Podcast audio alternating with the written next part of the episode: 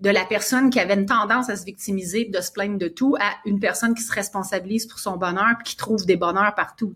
Alors là, moi, je me dis, waouh, ça marche, ma recette, elle marche. Donc, je la donne souvent, cette recette-là, si tu me permets. Je vais la donner. Savais-tu que le bonheur est une question de choix? Le bonheur, un choix à la fois, est un podcast hebdomadaire qui s'adresse à toi si tu désires reprendre le contrôle de ta vie pour t'épanouir, être libre et heureux, mais aussi pour donner du sens à ta vie et vivre du succès. Savais-tu que tes choix passés t'ont mené là où tu es aujourd'hui? Et que ceux que tu feras aujourd'hui seront gages de ton avenir? Joins-toi à moi pour apprendre à faire des heureux choix, à t'aligner avec tes besoins, tes désirs et tes convictions. Nous discuterons ensemble d'une foule de sujets qui te guideront vers le bonheur et l'épanouissement. Je te partagerai également mon histoire, mes réflexions et je t'entraînerai dans les dédales d'une multitude de possibilités. Je suis Catherine Bombardier, multipotentielle, grande amoureuse du développement personnel et de la recherche d'une vie meilleure. Plus de 20 ans à me chercher et à toujours vouloir m'améliorer m'ont mené ici, aujourd'hui avec toi. Je t'invite personnellement à venir te joindre à moi sur les réseaux sociaux où j'y partage d'autres pépites qui pourraient très bien t'être utiles. Bienvenue chez moi.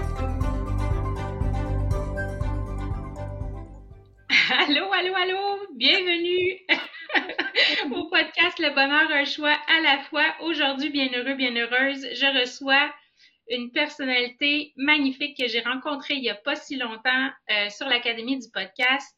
Une personne euh, inspirante, euh, énergique, motivée, vraiment qui a vécu plein de choses. J'ai hâte de vous raconter. On parle bonheur avec elle aujourd'hui. Ma jolie Dion, bienvenue.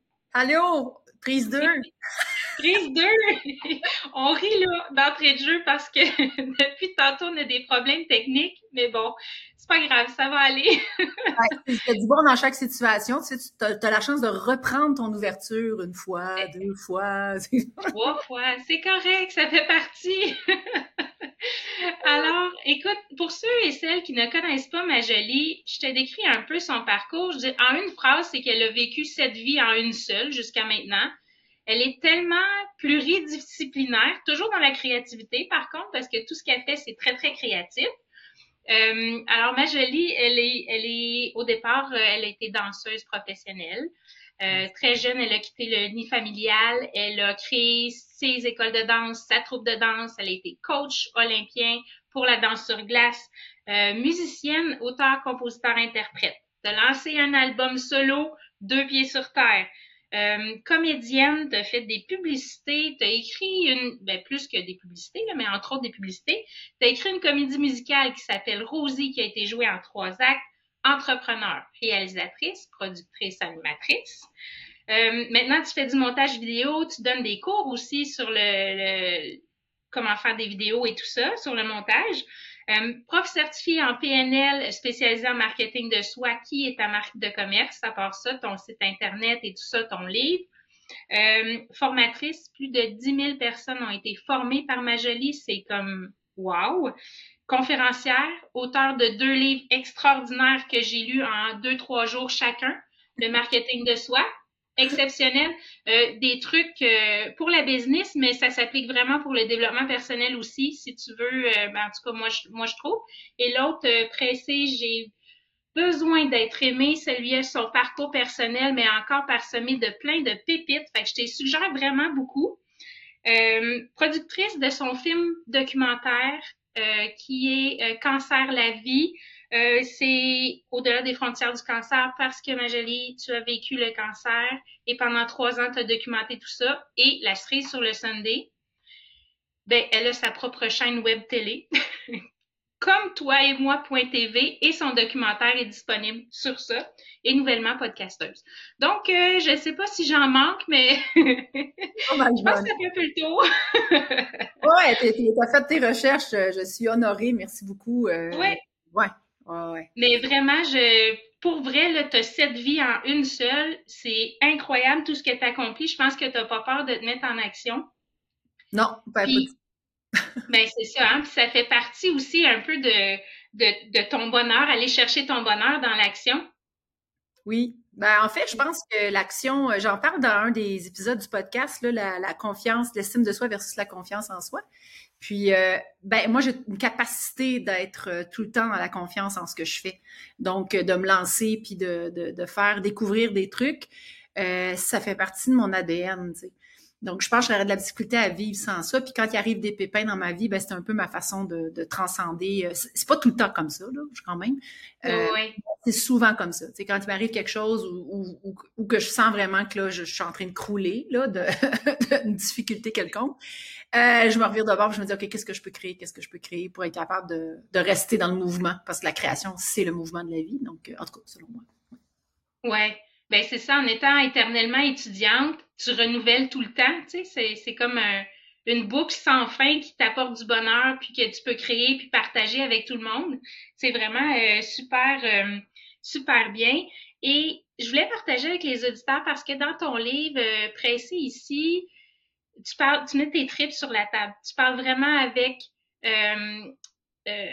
compassion de ce qui t'est passé, de ce qui s'est passé dans ta vie. Euh, tu as eu un enfant, tu n'étais pas très, très vieille.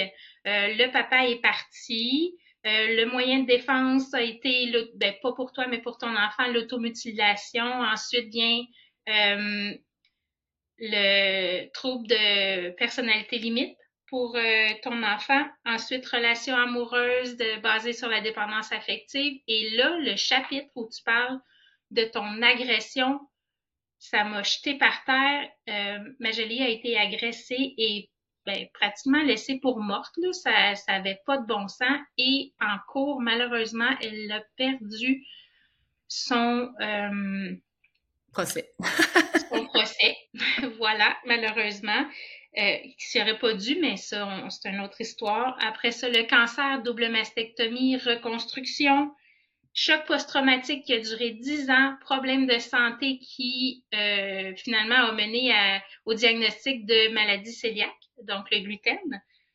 Dans tout ça, ta définition du bonheur avant et celle d'aujourd'hui, elle, doit être différente. Et en quoi elle est différente? C'est quoi ta définition du bonheur maintenant? Ben, en fait, je pense que la grosse différence, c'est que quand on est plus jeune, ben, j'étais plus jeune aussi quand tout ça, ça m'est arrivé avant que tu aies des expériences un peu catastrophiques, on associe souvent le bonheur à quelque chose d'extraordinaire. Tu sais, euh, t'es marié, t'es heureux. Euh, euh, c'était un peu ça mes bonheurs. Mes bonheurs étaient beaucoup basés sur la réussite à l'époque. Aujourd'hui, la différence, c'est que mes bonheurs sont dans des petites choses tout le temps. Des petites choses, des petits détails, un petit café. Euh, tu sais, je, je, je, joue dans mes plantes, je suis le bonheur, pour moi, c'est quelque chose que tu dois entretenir comme une fleur. J'en parle d'ailleurs dans le livre, c'est comme un jardin. Si tu laisses les mauvaises herbes pousser par-dessus, éventuellement, le bonheur ben il va s'étouffer dedans. Donc c'est à mm. nous, en tout cas moi en tant qu'humaine, de, de m'assurer de d'enlever les mauvaises herbes. Les mauvaises herbes étant des personnes toxiques, des pensées négatives, euh, des trucs qui se passent dans ma vie où est-ce que je considère que c'est de la mauvaise herbe. Quoique le pissenlit c'est une mauvaise herbe, semblerait, mais pissenlit c'est extraordinaire comme herbe. Donc théoriquement ça dépend tout le temps de la perception que tu as de la fameuse mauvaise herbe. Donc moi je pense que les mauvaises herbes humaines, il y en a alentour de nous. Puis moi, j'en ai eu longtemps. Puis aujourd'hui, ben, je m'assure de justement de, de, me choisir, de dire non à des choses que j'aurais dit oui avant, puis euh, de me prioriser. Égoïstement, ça pourrait sembler, mais c'est ça, c'est de, de me choisir moi. Puis en quoi c'est différent le bonheur? Ben, en fait, euh, il m'a crié euh, il y a plusieurs années quand j'étais une vraie victime, reviens à la maison. Tu sais, c'est correct d'être victime dans la vie, mais si tu restes accroché sur ta victimisation, sur tous tes problèmes, mais t'es pas en train de revenir dans ton bonheur. Puis euh, le bonheur aime pas du tout le, la rancune, il n'aime pas non plus la jalousie, la vengeance. Euh, il aime beaucoup le pardon. Ouais, il aime ça le bonheur. C'est pour ça que je fais toujours mes conférences avec il est où le bonheur, il est où? Parce que j'aime ça le bonheur. Tu sais. Alors ça fait il est là, là, il est vraiment là en dedans de nous, tu sais, c'est comme un petit diamant qu'il faut polir, là, même quand tout va mal dans notre vie, on a ce petit diamant-là qu'il faut prendre soin et faire briller le plus possible, là. Moi, c'est ce que je donnais quand. En fait, il n'y a jamais tout qui va mal, tu sais. C'est la, c'est une des raisons qu'il faut s'apprendre à regarder l'envers de la médaille, tu sais.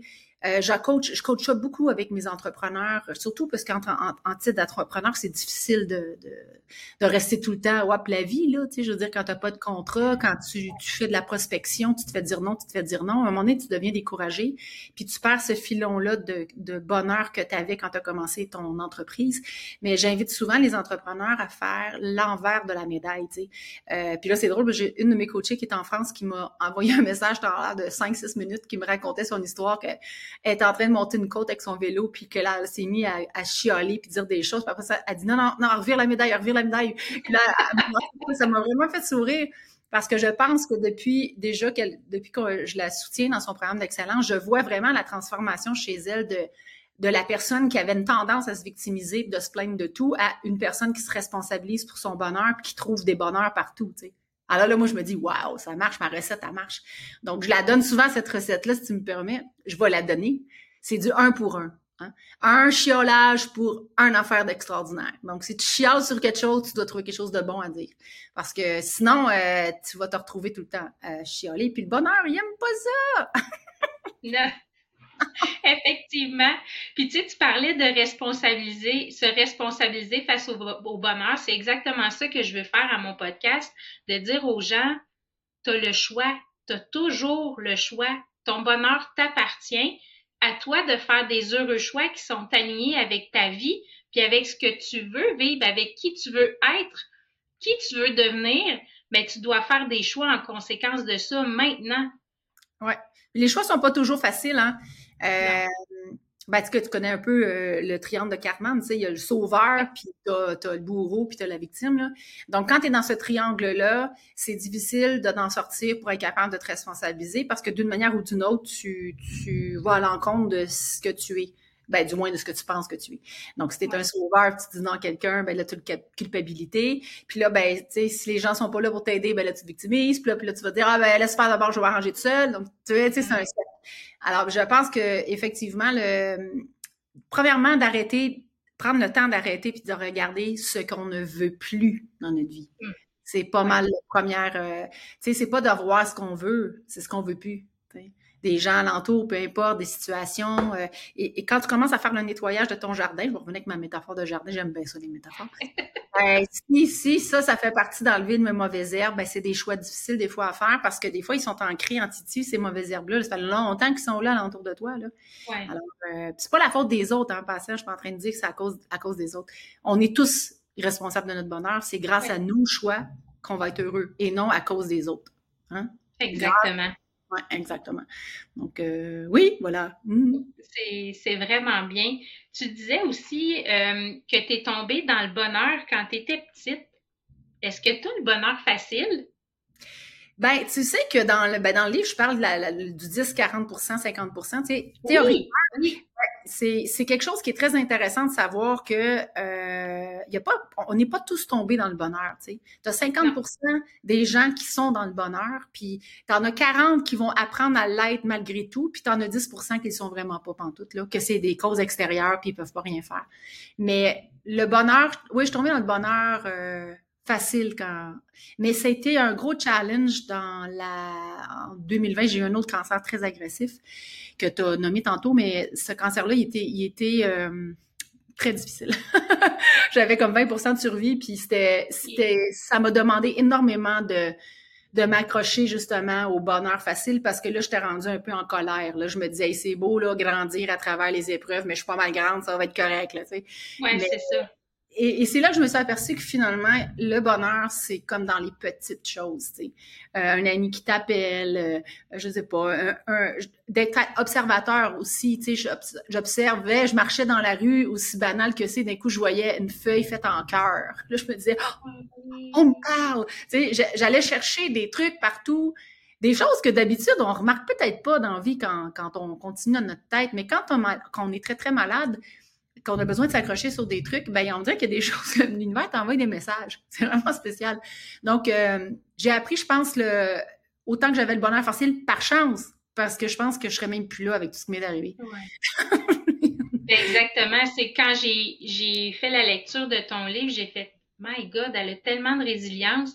Fait que toi, là, dans le fond, le ratio 1 pour 1 que tu disais tantôt, une pensée négative pour une positive, ça devait être à ce moment-là que tu devais dire une pensée négative, faut que j'en mette 100 positives si je veux garder la tête hors de l'eau. Ouais. Ben, je pense que ça se fait automatique parce que comme je te dis, quand j'ai commencé cette technique-là, je me souviens euh, très, très bien, j'étais dans un scan euh, à l'hôpital euh, pendant le post-traumatique. Puis ça faisait des années qu'ils trouvaient pas ce que j'avais. Tu sais, ça, ça a pris quatre ans avant qu'ils trouvent que j'avais le cœliaque. J'étais rendue à 100 livres, je dis c'était atroce. Mais ils disaient que c'est dans ma tête, psychosomatique. Puis moi, je leur disais, non, je travaille avec mon corps, c'est pas ça. Puis à un moment donné, je me rappelle, j'étais couchée dans le IRM. Ça fait du bruit, le IRM, là, ça a comme Ils ont tout un bruit bien différent. Je peux t'en donner plein, j'en ai fait tellement. Super. J'ai même une compagnie de bruit de son, juste, juste avec les bruits d'IRM. Là, t'es comme, OK. Là, j'étais couchée, OK, là, sur chaque son qu'il va avoir, je, lance une positive, une, une pensée positive. Alors, chaque son qu'il y avait, fallait que je pense à quelque chose. À un moment donné, j'y arrivais plus partout, mais je me suis tellement trouvé drôle que quand je suis sortie de cette IRM-là, je me suis dit, ben voilà ce que je dois faire. À chaque fois, on m'a trouvé quelque chose de pas le fun, on me trouver des pensées positives. Puis ça a marché. Ça a marché. J'ai développé le taux vibratoire. Euh, j'en parle dans le livre aussi, euh, dans un des livres. Le taux vibratoire, quand, quand ton taux vibratoire est très bas, quand tu es malade, surtout en chimio. Dans ce temps-là, je faisais pas de chimio, mais peu importe dans, dans, dans des situations post-traumatiques, des situations difficiles, faut que tu augmentes ton taux vibratoire à, absolument à 100 000% pour que ça puisse s'équilibrer dans ton système immunitaire. Donc, euh, puis monter le taux vibratoire, c'est de dire merci la vie, merci d'être en gratitude, merci pour ce que je respire, merci pour euh, l'air que j'ai, merci pour la bouffe que je peux, merci pour la super orage que j'ai en arrière de moi qui m'accompagne dans mes ben sons. J'entends ça, l'orage. mais tu sais, moi, je suis chanceuse ici, là, mais il y en a qui sont en tornade en ce moment, donc. Euh, ouais, ben, c'est ça. C'est, c'est, c'est, j'ai rarement vu ça gris de même chez nous. Mais, en tout cas, ça se peut qu'on soit coupé avant, mais, alors. C'est pas grave, on aura fait ce bout-là. On se fait différent bout, hey, c'est ouais, on va le faire un petit bout. Euh, euh, vraiment, tu as été avec beaucoup de pensées. Moi, j'ai, j'ai j'ai commencé à suivre Joe Dispenza, à faire des, des méditations. Tu connais probablement Joe Dispenza. Et augmenter son énergie quand on, se tourne vers l'intérieur, c'est magique ce que ça provoque. Là. Je, l'ai fait, ben, je le fais encore, là, mais les gens me disent, Catherine, ton énergie, tu une belle énergie. Tu sais, juste de, prendre le temps de s'asseoir, de, de regarder à l'intérieur, est-ce que c'est quelque chose que tu fais beaucoup, la méditation ou d'autres... Euh, est-ce que tu fais du tapping? Est-ce que tu as eu d'autres trucs pour t'aider? J'ai fait beaucoup, beaucoup de méditation. En fait, euh, j'ai fait euh, toutes mes formations de 91 à 94 en, comme Kriyaban avec Self-Realization Fellowship qui, qui, était mon, qui est mon maître spirituel, qui est Paramansa Yogananda. J'ai fait des mantras longtemps et tout ça. Mais après l'agression, j'ai tout arrêté. C'était comme un, je sais pas pourquoi, mais ben je sais pas pourquoi, probablement parce que c'est tellement été élevé que je pense que méditer aurait peut-être pas été une bonne idée parce que j'étais déjà déconnectée de mon corps, j'étais déjà en, dissociation. Et euh, donc, tout ça pour dire que je ne sais pas si on va poursuivre parce qu'il y a vraiment un gros orage. ça n'a pas de bon sens. Peut-être que ça va arrêter. En tout cas, tout le monde, je vous aime. ça n'a pas de bon sens. Ça fait beau chez nous, là, c'est ça? Ben oui! Oui, oui, il fait beau chez nous. C'est pas d'allure, Je me sens comme, je me sens vraiment très drôle parce que tu t'es tout est là, mais en avant, t'es comme. Donc, ça pour dire que finalement, j'ai arrêté de méditer. Mais je pense que la méditation, je la pratique à chaque jour. La gratitude, c'est une forme de méditation. Ce qui veut dire d'être euh, en contact avec euh, le, le, merci en dedans de nous. Puis, euh, mais je fais différentes affaires tout le temps dans ma vie. Tu sais, je vais marcher beaucoup, beaucoup, beaucoup. Je suis quelqu'un qui, qui va euh, faire des marches constamment, qui me dit merci à la vie quand je marche. Je pense que c'est ma façon à moi de, de conserver mon taux vibratoire à un niveau, à un bon niveau. Là, tu sais. Mais ceux qui n'ont pas l'habitude de pratiquer la gratitude, oui, c'est bon d'avoir plein de techniques pour justement être capable de rester concentré sur euh, les mantras aussi. Hein? Il y a des super beaux mantras. Oui. Ah, oui. Donc, euh, hey, c'est Les mantras chantés, moi j'aime beaucoup la vibration quand on chante un mantra puis qu'on le ressent vibrer à l'intérieur. Ça, moi, j'adore faire ça aussi. Euh, le Gayatri Mantra, je l'ai fait en, en, en parce que je fais de la musique. Je l'ai fait en, en disque en fait, à l'époque. Okay. Gayatri Mantra, peut-être trouver ça sur euh, Internet. C'est la mère divine, en fait. son processus, c'est d'aider justement la guérison et d'aider euh, la paix en l'intérieur. Et c'est 108 répétitions de la même phrase en sanskrit. Et dans cette vibration-là, inévitablement, tu, tu bouges. Hein? C'est un peu comme un un verre d'eau, moi je considère l'énergie comme de l'eau dans un verre. Quand ton eau est sale puis que la terre est toute tombée dans le fond, tu peux avoir une impression que ton eau est propre. Et quand tu commences à bouger ton verre, là, ça remonte tout en haut, puis là, c'est super sale. Donc, en faisant des mantras, en faisant des trucs qui t'aident, ben, c'est comme si tu mettais de l'eau propre constamment. Et là, soudainement, la mauvaise eau ressort pour être capable de laisser de l'espace pour la bonne eau. Donc, chaque fois qu'on fait quelque chose pour s'aider à, nettoyer notre système énergétique, système immunitaire, nos systèmes de pensée, ben c'est un peu comme ça. C'est comme si tu mettais de la bonne eau dans ton verre pour enlever la mauvaise eau. Puis là, évidemment, quand la mauvaise eau sort, on s'entend que les, résidus de s'en vont aussi, tu sais. Donc, euh, tu te retrouves avec un super beau verre d'eau euh, rempli d'amour. Il est rempli d'amour. tu, euh, quand je suis allée fouiller parce qu'on se prépare toujours pour une entrevue. Je suis allée regarder ton Instagram et il y a une phrase que tu as dite et que tu as partagée qui m'a vraiment frappée, qui est venue me chercher puis qui m'a fait réfléchir, c'est je ne suis pas uniquement ce qui ne va pas. Ça, c'est la vieille madame. C'est la vieille dame, la photo, c'est la vieille dame. Oui. Mais comment ça se traduit dans ta vie, ça? Comment, comment tu mets ça en application? Comment. Ben, c'est que surtout que moi, en fait, ce que ben, j'ai mis une vieille dame en fait en image parce que souvent quand on voit des personnes âgées, c'est des gens qui ont. Je pensais beaucoup à ma mère à ce moment-là. Ma mère était très malade. Puis euh, ça, te demande de sortir en dehors de ce que tu vois en ce moment. Tu sais, ma mère, c'était pas juste ça. Là. Elle avait plein d'autres affaires à, voir. Mais quand on, on voit des gens malades, quand on voit des gens qui sont limités, c'est la première fois qu'on voit. Mais ils ne sont pas que ça. Il y a mm. plein d'autres affaires à donner à l'extérieur de ça. Puis de passer en avant de ça et de pouvoir aller vers la personne, la rencontre de la personne pour ce qu'elle est en ce moment, ben c'est extraordinaire. Donc, puis quand j'étais très malade, c'est une des raisons pour laquelle, même le dernier cancer, je me suis pas affichée du tout. J'avais pas envie d'avoir euh, Ah, tu pas chanceuse, Anne Majulie. Euh. Moi, je me considère très, très, très, très chanceuse, là, parce que je serais morte. Hein. Donc, je me fous, fous chanceuse. Ça dépend encore de la perception de la chance. Mais euh, parce que c'est vrai, les gens, quand ils te voient pas de cheveux, qu'ils te voient euh, plus rien, la seule affaire qu'ils voient, c'est ça. Mais il n'y a pas juste ça, tu sais. Alors, j'invite les gens à penser que quand on regarde quelqu'un de plus âgé, des gens, de personnes âgées qui sont malades, ou peu importe dans notre environnement, de d'aller au-delà de ça parce que ce n'est pas que ça. Puis, euh, en t'intéressant à autre chose, tu t'aperçois que tu viens faire plaisir à la personne, tu sais. Euh, c'est dur de porter la maladie et la vieillesse. C'est très, très difficile. Très difficile. Ouais puis tout le monde va être reconnu, tu sais, tout le monde va être, euh, va être aimé. Puis moi, quand je vois des personnes âgées, la première chose qui me vient en tête, c'est elles ont déjà été jeunes, eux autres aussi.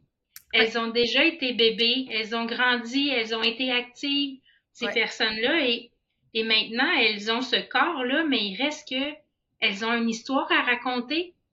Tu sais, c'est puis souvent, elles ont beaucoup à nous apporter, à nous faire réfléchir quand on leur parle. C'est vraiment une connexion euh, incroyable. Malheureusement, dans notre société, on a tendance à, à pousser dans les coins des personnes âgées alors qu'ils pourraient tellement apporter de bonheur aux tout petits, là, tu sais, intergénérationnel, puis le... En tout cas, moi, je, c'est, c'est mon avis à, à ce sujet-là, mais... j'abonde dans le même sens que toi à 100 000 à l'heure. Euh, même ma mère, tu vois, dans ses derniers, son dernier souffle de vie, euh, elle savait que je venais de déménager. Puis moi, j'habitais avant dans un penthouse avec euh, quatre étages à monter, tout mon équipement, mes affaires, peu importe. Puis là, j'ai vendu, puis je me suis emmenée dans un, condo avec un ascenseur. Puis ça, elle me dit, ah, enfin, tu ne montres pas tous tes escaliers, tu sais. Elle avait ça dans la tête encore, tu sais. Ben oui. Elle, était en train de mourir, tu sais. Mais ma mère, je pense que c'était un peu ça. C'était ben, je pense qu'on se laisse mourir quand on sent. Tu sais, tu parlais de raison d'être tantôt. Euh, mm-hmm. ben, je sais pas si c'est dans ta première introduction qu'on a repris, mais en tout cas, je parlais de la, raison d'être quand je voulais, quand j'étais petite, tu sais, je voulais danser, tout ça. Quand tu perds ta raison d'être dans la vie, tu n'as plus de raison d'être. Et là, c'est une raison d'être, la mort, elle va s'en venir facilement parce que effectivement, tu n'as plus le goût de vivre, tu ne te sers plus à rien. Donc, quand on est dans la maladie, euh, puis que la maladie te frappe ou peu importe, c'est vraiment super important de rester accroché sur une raison d'être, que ce soit de, faire de la peinture, d'écrire, euh, de, contribuer à, plus grand que soi. Euh, donc, d'aller voir justement des personnes qui ont encore plus besoin. Il y en a qui ont encore plus besoin que qu'est-ce que Puis les personnes âgées en, en font partie. Puis ma mère, son plaisir, c'était de, de, me jaser de ses affaires. ma mère, elle écrivait, elle a fait plein de choses que, tu sais, quand j'étais toute seule avec elle, on, on parlait de plein d'affaires, elle me parlait de ses souvenirs. Mais on a fait, ma mère, j'ai enseigné avec ma mère quand j'étais jeune, mais ma mère a tout fait les costumes de show de mon école de danse pendant des années de temps. Donc là, on reparlait d'un costume, on parlait d'une tournée, on parlait d'une affaire. Puis, tu sais, tu voyais que ça, ça mettait de la joie dans, dans son mm. cœur de femme, euh, vieille femme qui est malade, là, tu sais. Alors, euh, ouais, c'est, on n'est pas seulement, euh, tu sais, c'est, on est, faut aller au-delà de qu'est-ce qu'on voit des gens même ceux qui me paraissent. Toujours c'est un manteau qu'on porte. C'est rien qu'un manteau. Alors, il y a des manteaux moins beaux que d'autres. Il y a des gens qui sont plus agressifs, qui ont souffert plus, euh, dont entre autres TPL, c'est une un trouble de personnalité limite que ma fille a, vit avec. C'est très difficile pour elle, autant pour euh, l'entourage, quoi qu'elle va mieux maintenant, mais, mais c'est un manteau, c'est pas elle. Parce qu'elle, en arrière d'elle, elle est toute petite, elle est toute jeune, elle est toute enfant. Elle a encore, comme tu dis, le goût de rire, puis elle fait des bulles. Parce que la petite madame, je pense qu'elle a fait des bulles mm. dans, son, truc, tu sais. Alors, euh, ouais. C'est bien que tu m'aies ramené ça. Ça, ça c'est cool. Ouais. ouais. Je suis contente. Euh, pour toi, ma jolie, de Best Dion.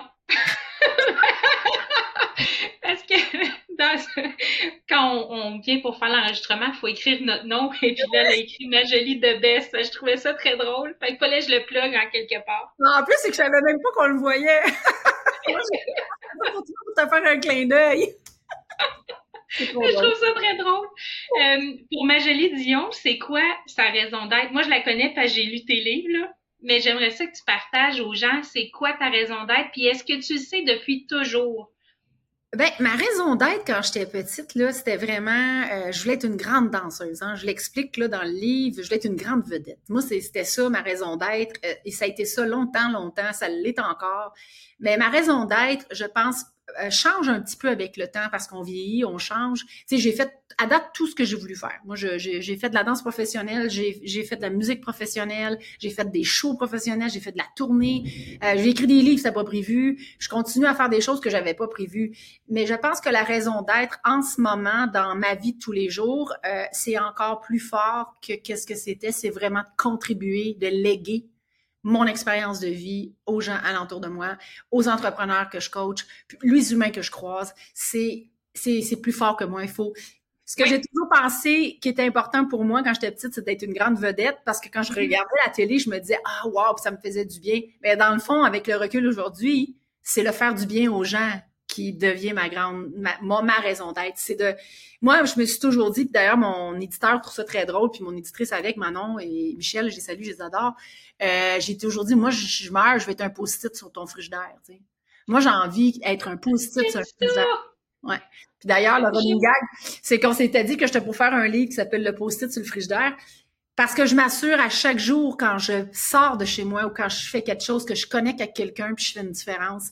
Puis autant ici dans mon coin euh, hier, il y avait une madame en chaise roulante, je suis allée la voir, vous besoin d'aide? Oh non, merci, c'est bien gentil. L'autre c'était une fille qui était avec plein de bagages, et vous besoin d'aide? Non, merci. Tu sais, c'est c'est c'est là que j'ai compris que la raison d'être dans ma tête d'être une grande vedette, je le veux encore là, je suis narcissique, j'aime ça là, ça va. Oui, j'aime ça être vu, j'aime ça être entendu, j'aime ça prendre de l'espace, je dérange, j'aime ça prendre de la place et ça me fait du bien. Merci pas toujours comme ça, mais c'est la différence que je fais dans la vie des gens, qui est vraiment ma grande raison d'être en ce moment.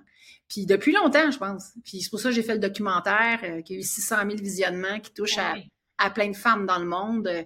J'ai gagné un prix, tu sais, j'ai gagné le prix de meilleure comédienne dans mon propre film. C'était absurde parce que c'était pas le but tout, mais c'était tellement profond pour moi la raison d'être, puis ma, mon savoir-être que c'est ça que j'ai transmis c'est là que le marketing de soi a pris toute son ampleur parce que je me suis dit, il fallait que je me décolle un peu du sein, du, de tout ce qui avait cancer du sein. Mon branding était rendu le cancer du sein, quand dans le fond, c'est pas ça en tout. Là. Je veux dire, j'étais en marketing, moi, puis en production depuis tellement d'années. Puis euh, ça m'a vraiment appris tout. Puis après ça, je me suis dit, moi, qu'est-ce que j'ai envie de léguer? C'est comment utiliser ton savoir-être pour être capable de bénéficier de cette puissance-là, puis de, de gagner ta vie avec ton métier, monétiser tes acquis. Puis j'ai mis tout mon emphase là-dessus. Et ça paye, puis je trouve ça le fun. Aujourd'hui, j'ai des entrepreneurs qui sont euh, prospères, heureux, euh, qui ont appris le bonheur à travers euh, des petits trucs, puis plein de trucs marketing, évidemment. Que, tout est comme un moi, ma vie, c'est tout le temps comme, un, comme une danse. C'est toujours une affaire après l'autre. Puis à un moment donné, où ça arrête, puis d'un coup, hop, ça repart par là, puis ah, on s'en va par là. À un moment donné, ça arrête carrément, puis ah, OK, ça recommence. Donc, euh, je, suis privilégiée d'avoir vécu tout ce que j'ai vécu. Faut, faut comprendre que je suis pas... Euh, tu sais, les gens me disent « Hey, tu l'as pas eu facile », puis je dis « Oui, mais tout c'est possible-là aujourd'hui, c'est grâce à tout ce que j'ai vécu qui était pas facile, tu sais. je serais pas aujourd'hui qui je suis si j'avais pas vécu tout ça. Mais en même temps, ça t'a obligé de prendre vivre tout ça pour être quelqu'un, là, tu sais. Ouais, non. On l'aime-tu, ma jolie, hein? Tellement généreuse de son temps, tellement de choses à partager avec nous, généreuse. Je, j'ai vraiment apprécié euh, que tu m'offres, ma jolie, une heure de ton temps. Donc, pour vraiment que tu puisses, bien heureux, bien heureuse, implémenter, mettre en pratique ce que ma jolie euh, nous euh, partage aujourd'hui, j'ai décidé de diviser l'épisode en deux. Donc la semaine prochaine, tu pourras écouter la partie 2 de l'entrevue avec ma jolie.